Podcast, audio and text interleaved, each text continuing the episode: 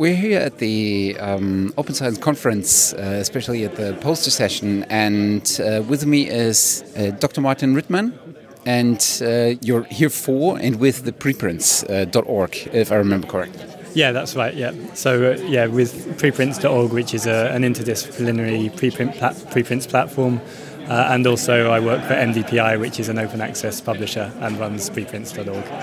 Okay.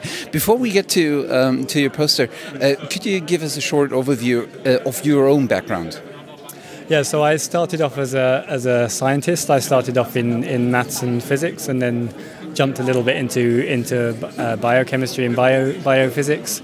Um, and uh, yeah, I, I, did a, a, postdoc at the University of, of, of Freiburg in, in Germany. Um, and when that came to an end, I thought, well, maybe I should try something different and move into publishing, which I did about five years ago. And I, I haven't regretted it. It's been really interesting being in, in open access publishing. Well, at least you didn't uh, go to the dark side, so that's a good choice for for yeah. the beginning. yeah, and uh, tell us more about uh, what you're presenting here. Yeah, so the um, what I'm presenting here was the, the, results of a short research project looking at um, how uh, preprints link with um, open science. Uh, people think that you know have the, the idea that preprints are part of open science, which they are. Um, but there's there's questions about how you can how you can best integrate preprints in, into open science. So you may some people put a preprint online with no licensing information, for example. I mean that's that's not open access, so it's it's readable online, but is it reusable? There are questions around that. And then people may just put the preprint online, but where where is the data to support that? Where uh, uh, which project is it is it part from uh, part of? So I was looking at links between preprints and other early stage research outputs. Okay. I assume that you uh, had a look or that you incorporated the probably well-known preprint service like uh, arXiv, uh, bioRxiv, uh, etc. Um, into it. Um, are there more? Probably by now they are, right? Yeah, yeah. There's a there's around 20 which I say would be preprint servers but then there's other things that you could you could also include as a preprint server so for example Zenodo or ResearchGate or people's personal websites where they put unpublished work um, university repositories so the, it's not actually very clear these days what is a preprint server um, what isn't but I was looking mainly at the at the sites which would identify themselves as a, as a preprint server I think with many open science um, facets nowadays, we kind of are in the in the stage where we actually have to talk about the definition of things. Mm -hmm. How would you actually define a proper, in air quotes, uh, preprint server?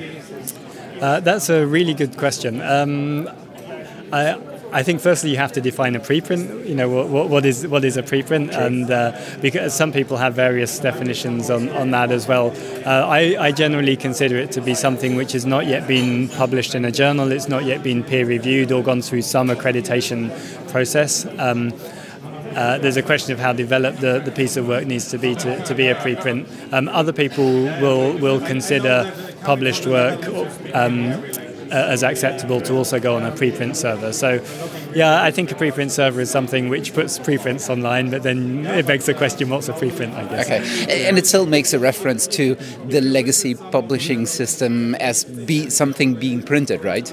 Yeah, exactly. Yeah, so the, there is a question of whether preprints is really an appropriate name, and there are other names like you know working papers, uh, yeah, th- these kind of, uh, of things being bandied around. Um, but preprint seems to have stuck, so I guess we're stuck with that. So, what's the general findings and conclusions that you draw out of your uh, research project? Yeah, well, I think that the preprint space at the moment is really interesting. There's a there's a new wave of preprint servers that have that have come along the last few years, um, and there's there's no one aim of preprint servers. There's no one purpose, and um, there's quite a mix of, of what preprint servers are doing and how they're presenting the work online and, and how they're presenting the data. So what I saw in the results was was a mix of, of the functionalities that preprint servers have with regards to open science. Um, so, for example, some would not allow up, or did not have an option for up, uploading supplementary data.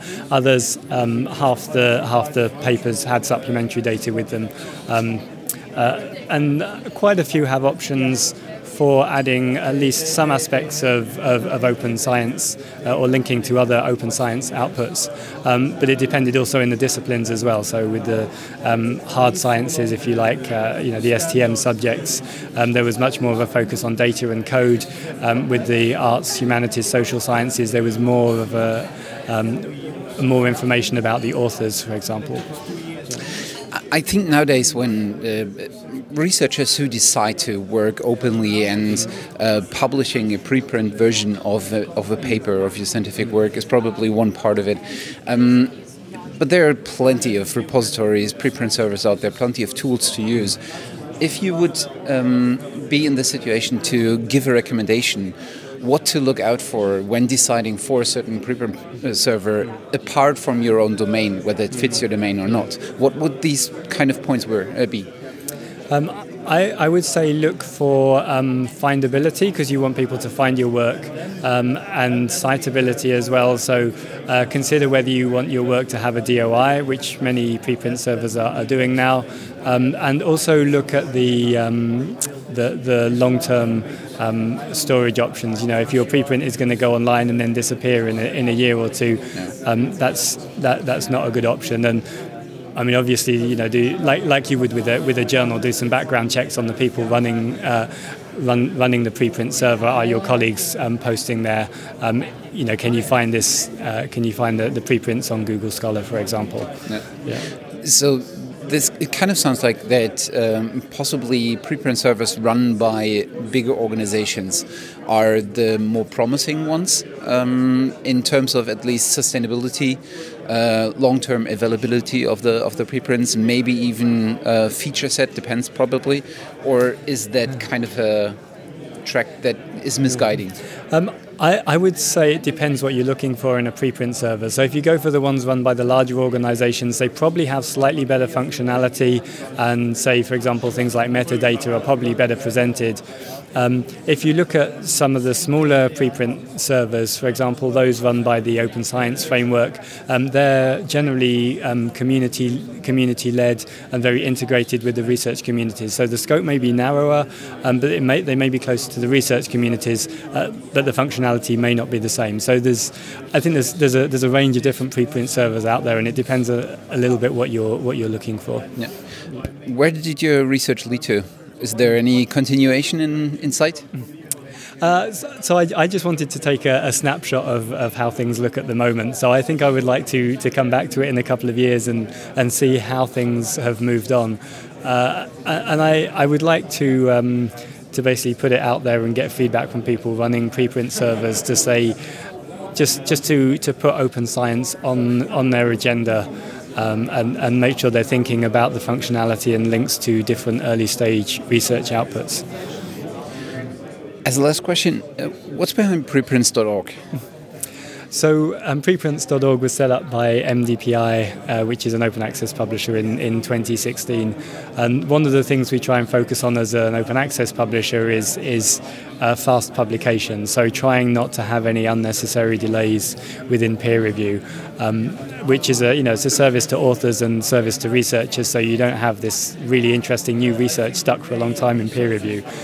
Even, you know, we can we can manage to publish papers in a couple of months, but sometimes that's not fast enough. So, uh, one of the, the main drivers for us was to to firstly put um, put things out there as quickly as possible, and you know what's faster than a preprint, so we can get preprints online within 24 hours, uh, and also to put the authors in control as well, um, which I think open access shifts the balance a little bit more away from publishers and, and towards authors, which is a good thing, and preprints uh, maybe even more so.